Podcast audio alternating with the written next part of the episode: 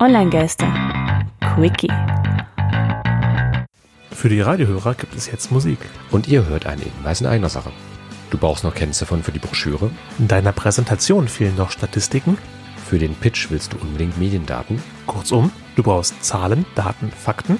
Tippe jetzt ein www.socialmediastatistik.de. Eine kostenlose Sammlung von Statistiken für Social Media und Netzkultur. Socialmediastatistik.de. Dein Statistikpool. Okay, jetzt ist es passiert. Fintech N26 ist ein Einhorn. Alles klar. Ähm, Brauche ich noch weitere Informationen rausgeben? Eigentlich nicht. Ne? Ja, doch ein paar vielleicht schon. Also N26 oder Number 26 ist ein deutsches Fintech-Unternehmen, also eine Online-Bank an der Stelle ganz konkret. Äh, da könnt ihr euch auch ganz normal anmelden, ähm, Konto anlegen, kriegt auch ganz normale Big IBAN-Zahlen, all sowas.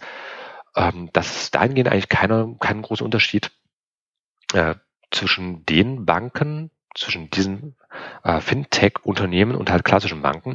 Nur in dem Fall hat Number 26, ähm, ich spreche hier Mitte Januar, eine Finanzierungsrunde von 300 Millionen US-Dollar einstreichen können. Und damit steigt das Unternehmen auf Anhieb mit einem Wert von knapp drei Milliarden, also genauer gesagt 2,7 Milliarden US-Dollar, zu einem der wertvollsten deutschen ja, Bankenhäuser auf. Fällt damit auch in die Regel der Einhörner. Einhorn bezeichnet an der Stelle im Finanzwesen einfach ein Startup-Unternehmen mit einer Bewertung über eine Milliarde US-Dollar. Und warum ist das jetzt eigentlich erwähnenswert? Zum einen, weil die Fintech-Branche Deutschland, da schreit ja jeder Politiker gefühlt auch auf Lokalebene danach, wir brauchen Startups, wir brauchen dies und jenes. Aber zum einen, Deutschland ist ein nicht gerade einladendes Land für Startups. Lasst euch das von mir gesagt sein. Ich habe schon zwei Unternehmen gegründet und ich finde nicht gerade, dass Deutschland dahingehend ähm, sehr Startup, sehr unternehmerfreundlich gestaltet ist. Also insofern, wir machen es uns selbst irgendwie ein bisschen schwer mit der ganzen Situation. Aber wir haben gut funktionierenden Bereich. Dieses ganze Fintech-Branche ist in Deutschland eigentlich gut am Laufen.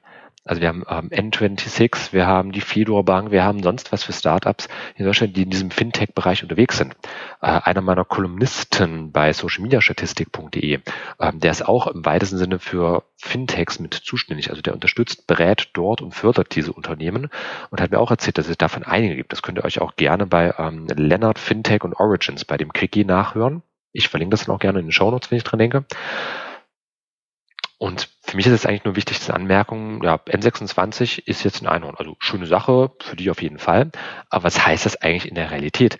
Müssen jetzt die Sparkassen, Volksbanken und die ganzen kommerziellen Bankinstitute ähm, ihre Existenz fürchten?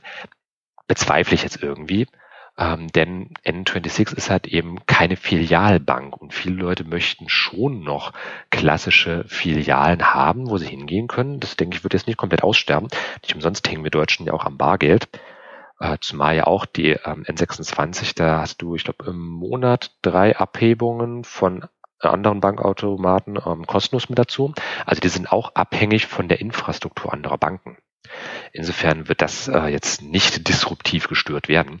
Aber worüber sich die klassischen Banken, denke ich, auf jeden Fall Gedanken machen sollten, ist klassisch Digitalisierung.